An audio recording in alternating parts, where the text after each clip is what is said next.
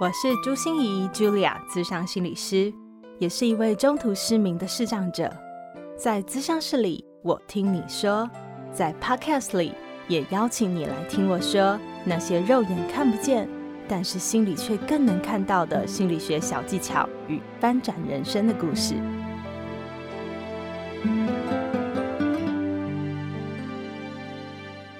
Hello，Hello，亲爱的朋友们，你们好啊！我是朱心怡，茱莉亚自商心理师，欢迎收听朱心怡说心里话。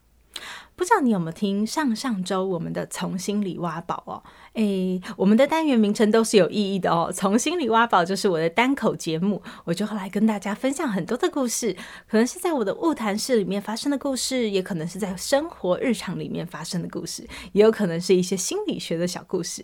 好，所以如果想听我说故事的人，就麻烦请继续听我们的从心里挖宝哦。上一次的从心里挖宝，我们在谈做决定这件事，希望大家新年都会有一些新气象哈。可是就有朋友跟我说啊，哦，心仪，我跟你讲，做决定从来对我不是件难事哦，我甚至都用 SMART 分析法来做决定了。不知道大家有没有听过做决定的 SMART 啊？设定目标的 SMART 分析法哈，S 就是 specific，叫做具体的。好，我们用运动来说，具体的方法呢，就是比如说，还要做什么样的动作，还要做什么样的运动才行哈。好，然后呢，M 就是 measurable，就是可以测量的，所以你可能说每天你要做几次，然后或者是每次要做多少分钟。Available 就是你可不可以取得这些东西呢？这些事是实际可行的吗？比如说，我要在什么样的时间、空间、环境需要什么样的器材，然后再来是 R result。就是你的结果是可以看得到吗？你说我要设定瘦五公斤、哦，我的腰围要减三寸，这样之类的。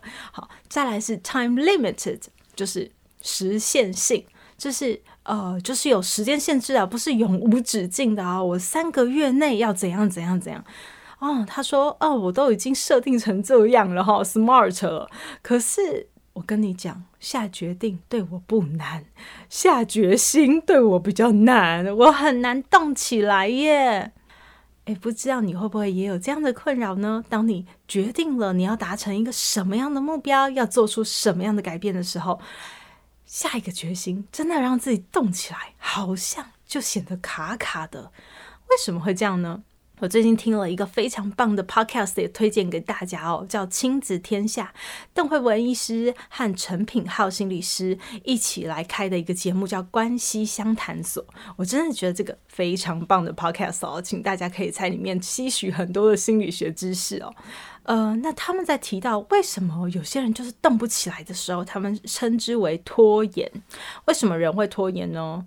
有三大原因。他们觉得，第一个是因为我们好在意别人的眼光哦，我们总是会觉得被别人评价，我们内心就会有很大的焦虑，所以我们干脆不要做这些改变，这样就不会有那些焦虑了。第二个是我们太有完美主义了，其实我们很在意的是自己的评价、自己的眼光哦，所以做不好就干脆不要做，免得自己讨厌自己。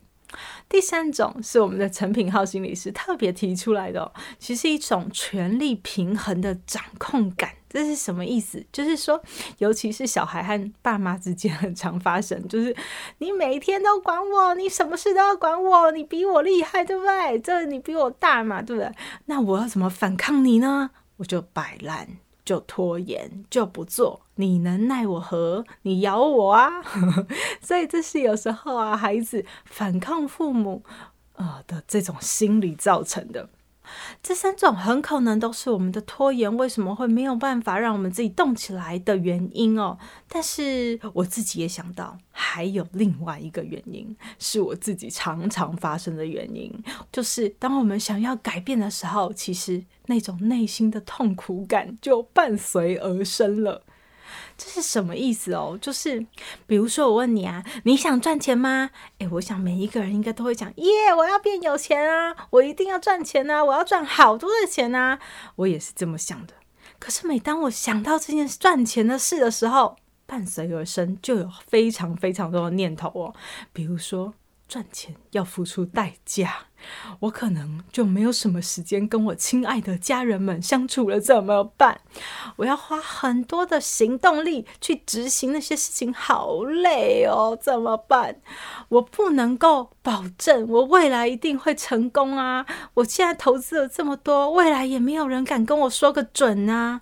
然后还要星期六、星期天加班啊，好累啊！然后还要不停的充实自己，所以你可能要花很多学费去进修，或者是你要买很多书籍去阅读来充实自己，都没有时间可以做自己想做的事了。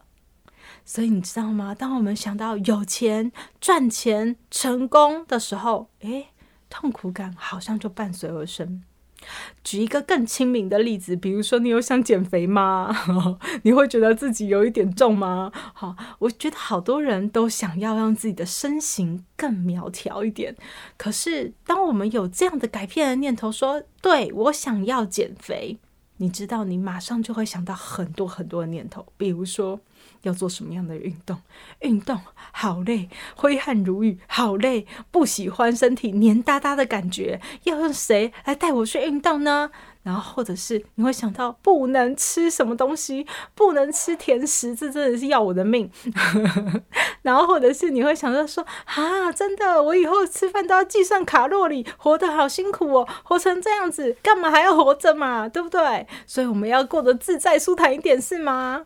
好，或者你会想到说，不行啊，你知道减肥都会影响我的应酬社交行为，因为大家就吃吃喝喝喝啤酒啊，然后一起去酒吧啊，或者是去酒廊啊，那你自己一个人不吃，说啊我在减肥，这样多扫兴啊，可能朋友都不靠近你哦。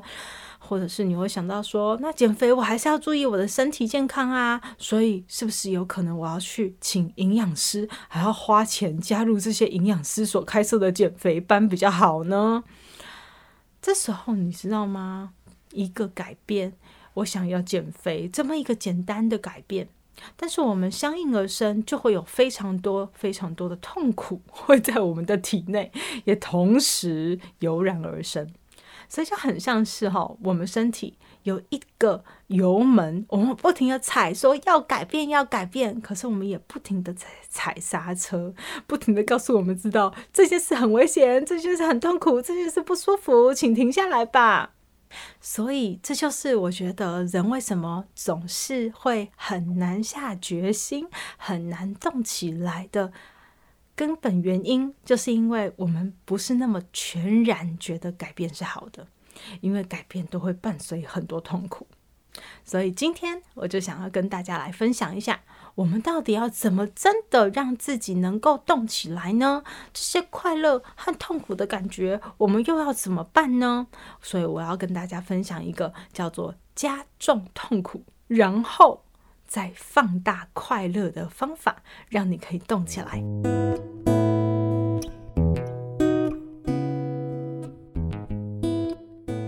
我想改变真的很不容易哦，因为我们每一个人都很喜欢待在自己的舒适圈，就算那个舒适圈哦，感觉上是非常的不舒服啊，非常的让人难受啊，你 murmur 啊，你抱怨的想要改变呐、啊，要跳脱它，或者是有时候我们也会口口声声嚷嚷着说，我们一定不要再这样了，我们一定要改变。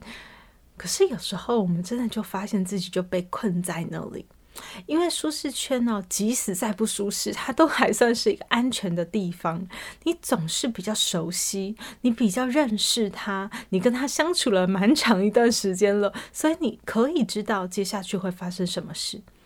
但是如果跳脱了舒适圈，我们常常就要面对一种未知的焦虑和恐慌，那种感觉是很难让人承受的。所以，我们总是不喜欢跳出来，即使我们对原本的状况再不满意。那在我的临床案例里面，我发现哦，让人真的真的可以慢慢朝向想要的目标前进。它有两种动力，一种动力叫做趋吉，一种动力叫避凶。哦，趋吉的意思就是我们改变了以后，我们往那里迈进以后，就会有一个非常美好的未来在等着我们哦。一种叫避凶的话，意思就是如果你不改变的话，就会有发生很凶狠的事情，很可怕的灾难。那这两种动力就会让人朝着你想要的改变迈进。那我想问问看大家哦，你觉得趋吉的动力比较大，还是避凶的动力比较大呢？呃，根据很多很多的研究统计检显示啊，避凶好，人对于避开凶险这一件事、逃避危险的这件事情哦，影响力远远大于我们想要追求美好的未来哦。嗯、什么意思哦？我觉得我举的这个例子可能不是很好，很烂，可是你一听就明白了。比如说你心情不好，你就整天苦瓜脸，然后呢，客户也不能成交，观众也都不喜欢你，所以你就觉得你要改变嘛，让别人喜欢你。可是这个动力好像 没有很强诶。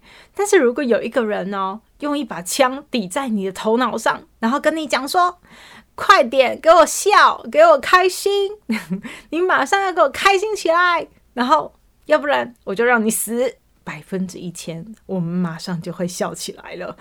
虽然不一定是打从心里的笑，但是我们一定就开始会有那个行为的改变了。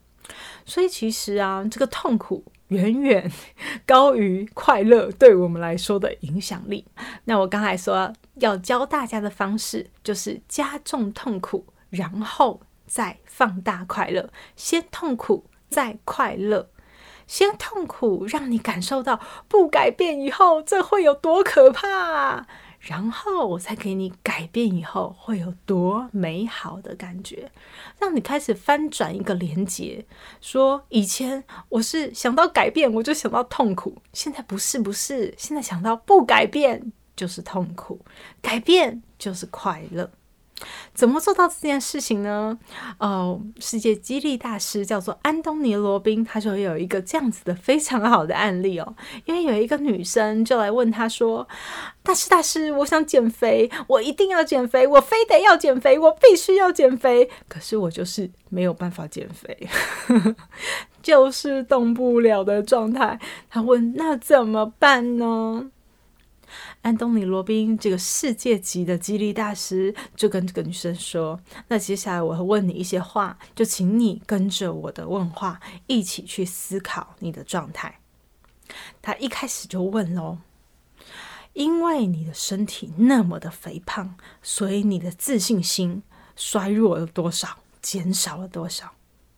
因为你身体那么肥胖，你被人家嘲笑，你忍受了多少嘲笑，多少白眼，多少揶揄的眼光？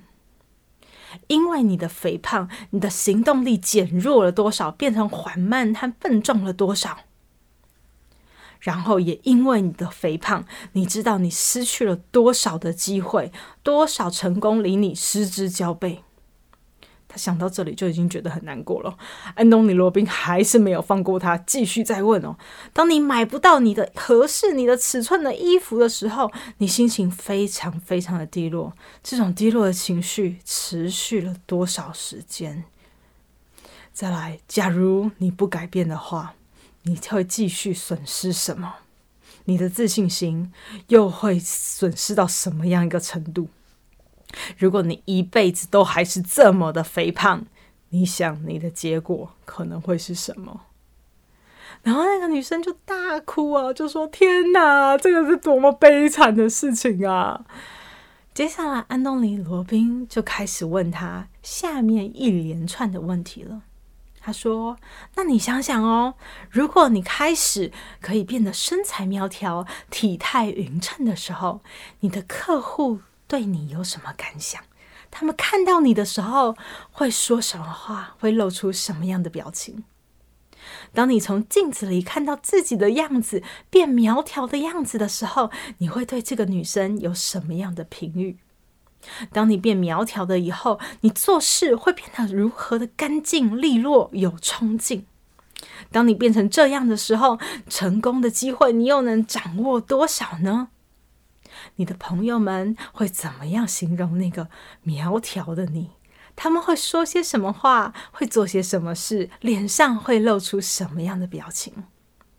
想想看哦，如果你十年都维持这么苗条的身材，二十年都维持这么苗条身材，三十年都维持这么苗条身材，你的未来会有什么样的不同？哇塞！那个女生想完以后，马上就说：“我要改变。”然后她就开始做减肥的事了，她就开始真的有动力了。所以大家发现吗？其实安东尼·罗宾在做的一件事情，就是在不停的反转我们的观念。我们以前想到要改变到一个目标的时候，要跳脱舒适圈，我们想到的就是好可怕、好恐怖、好焦虑。可是他要改变我们这样的思考。打断我们这样的连接，所以当我们想到我们要做改变的时候，我们想到的是哇，我会有很快乐诶。那反而如果你处在原地不变的话，你就会变得非常焦虑痛苦，因为那个后果会是很可怕的。这是第一个功课哦。当我们做完第一个功课以后，我们开始用痛苦来吓唬自己，对不对？用快乐来激励自己。可是你会说，我没有感觉呀、我没有感觉啊，也就是说啊，这个痛苦感觉离我很远呐、反正我现在不做，对不对？也不会马上就发生什么立即性的危险嘛。嗯、那个快乐也离我很远呐、就是我现在不做，好像那个快乐，嗯，也就晚一点点发生而已嘛，没关系，我就继续拖吧。所以呀、啊，第二个功课就是我们要如何把这个快乐和痛苦的感觉都变得很鲜明，让它的分量变得很重。所以我才说这个方法叫做加重痛苦，放大快乐，就是把你的痛苦加重，快乐也放大。让这个痛苦呢，开始有一点吓阻作用，开始有鲜明血淋淋的感觉哦。然后那个快乐可以开始对你有真正的吸引力，你真的因为被它吸引，所以你开始行动。那我们要怎么做呢？就是要用多感官的想象法。多感官是什么意思？我想大家都知道，多感官就是眼、耳、鼻、舌、身、意嘛。然后视听嗅味触，好，多用这些感官，就是把那些画面哦，你可以看得到、听得到、闻得到，然后甚至尝得到，还触摸得到。当我们能够这样子去想象的时候，它就变得非常有分量。请你不要小看你的想象力哦。其实啊，在我们大脑的世界里面，想象和真实对他来说是一样的，the same。也就是大脑无法区分哪些是你想出来的，哪些是他真实经历的。也就是为什么你看过去的伤痛明明都已经过去了，可是当我们想到他的时候，我们还是会心痛。还是会流眼泪，就好像是我们调回了过去的这个经验里面，也像你想到你以前曾经发生的一段糗事，想到别人曾经跟你说的一段笑话，你就会不由自主的噗嗤一声笑出来，因为我们的大脑真的无法去变。哪些是想象出来的，哪些是现在真实发生的？所以，我们正好可以运用这一点，来用想象的方法，帮助我们把痛苦和快乐都变得很鲜明。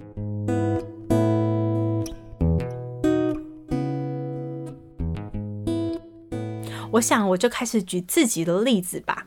我有一件事情哦，是我最近一直在做，连续已经做了三个礼拜了。我相信我一定会持续做下去，就是一种啊，怎么讲，扩胸运动吗？一种可以让自己抬头挺胸的诶运动。可是说实在，我说它是运动，它好像也不是运动哈。我要怎么说呢？就是说，一般来说扩胸运动，我们都会习惯就是两只手这样往后撑，往后撑。为什么要做扩胸哈？其实是因为我们都太常打电脑，我们都太常划手机，我们都太常头低低的弯腰驼背了。对，所以呢，你的姿态很容易就弯腰驼背了下来。而弯腰驼背是我最不喜欢的一件事情哦，因为我好喜欢别人跟我讲说：“哇，你四十二岁怎么还是像三十几岁的样子啊？”嗯，我觉得四十二岁像三十几岁样子，不是指我皮肤多好哦，因为老实说，一个半边颜面神经有点 中风的人，我真的没有办法想象哈，自己一定不是那种外表出众的。但是我相信，那个三十几岁的感觉，就是我的姿态，就是我的活力。好，让人家会感觉到哇，你的生命力、你的青春很永驻的感觉哦。好，所以姿态是我最重视的一件事情哦，就是站上讲台的样子，或者站在镜子前面我自己的样子，穿上衣服，在个别智商的时候的样子，然后或者是在录 podcast 的时候传达给你们的感觉，那些都是我最在意的事情。那所以我就一直想要练一个扩胸运动。可是我这个人真的超懒得做运动，我我我其实不太喜欢做运动，尤其是一个人。所以大家知道，我做运动都要一群人这样一起做运动，我才会有动力哈。那一个人要做扩胸运动啊，那怎么办呢？我后来发现一个最适合我的懒人扩胸法，就是。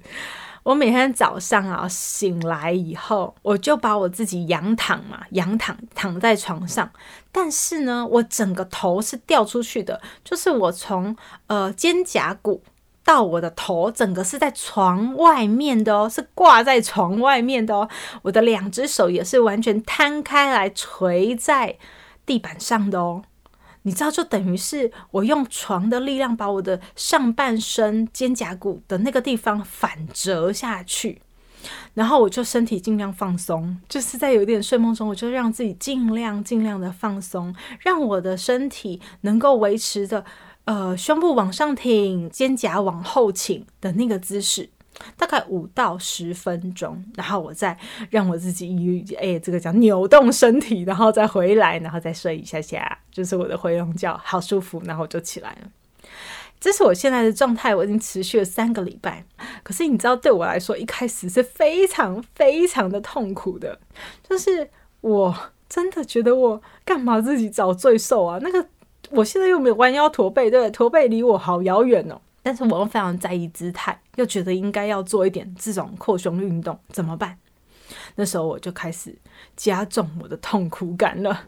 我就让我自己去想象哦，如果我弯腰驼背，我现在就有视觉画面哦，我就开始让我去想象，想象那种感觉，就是当我弯腰驼背站在讲台上。哦，那别人会看到什么样子？当我想要有一些姿势，想要有一些动作，但是因为我的身体局限，我没办法很优雅的做到的时候，那是一个什么样的状态？当我的身体又像是我以前在刚刚开完刀的时候，有点半身中风的样子的时候，我无法灵活使用，我心里有多么的懊恼，多么的沮丧啊！哇，想到就觉得，哎呀，那些画面真的一幕幕好可怕呀！接下来我就会想，当我做了这个运动以后，你看，一个神气活现的朱心仪就站在讲台上面，传达他的正能量给大家的时候，哇哦，台下的观众可以看到的是什么样的姿态？当我照着镜子看到自己的样子的时候，我对我自己会有多么大的满意？当我自己开始能抬头挺胸，做到我自己觉得我想做的那些动作、想做的那些姿势的时候，嗯，干净利落，喜欢。所以，当我有这些画面都跑出来的时候，哦，我就觉得可以开始了。所以，当我开始又有一点不想运动，开始又有点不想扩胸的时候，我就会把这个画面再重跑一次，因为我知道我是需要给自己一点洗脑的哈。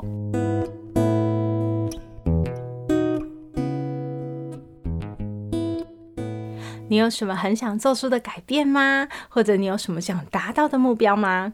你听到这些方法有什么样的感觉吗？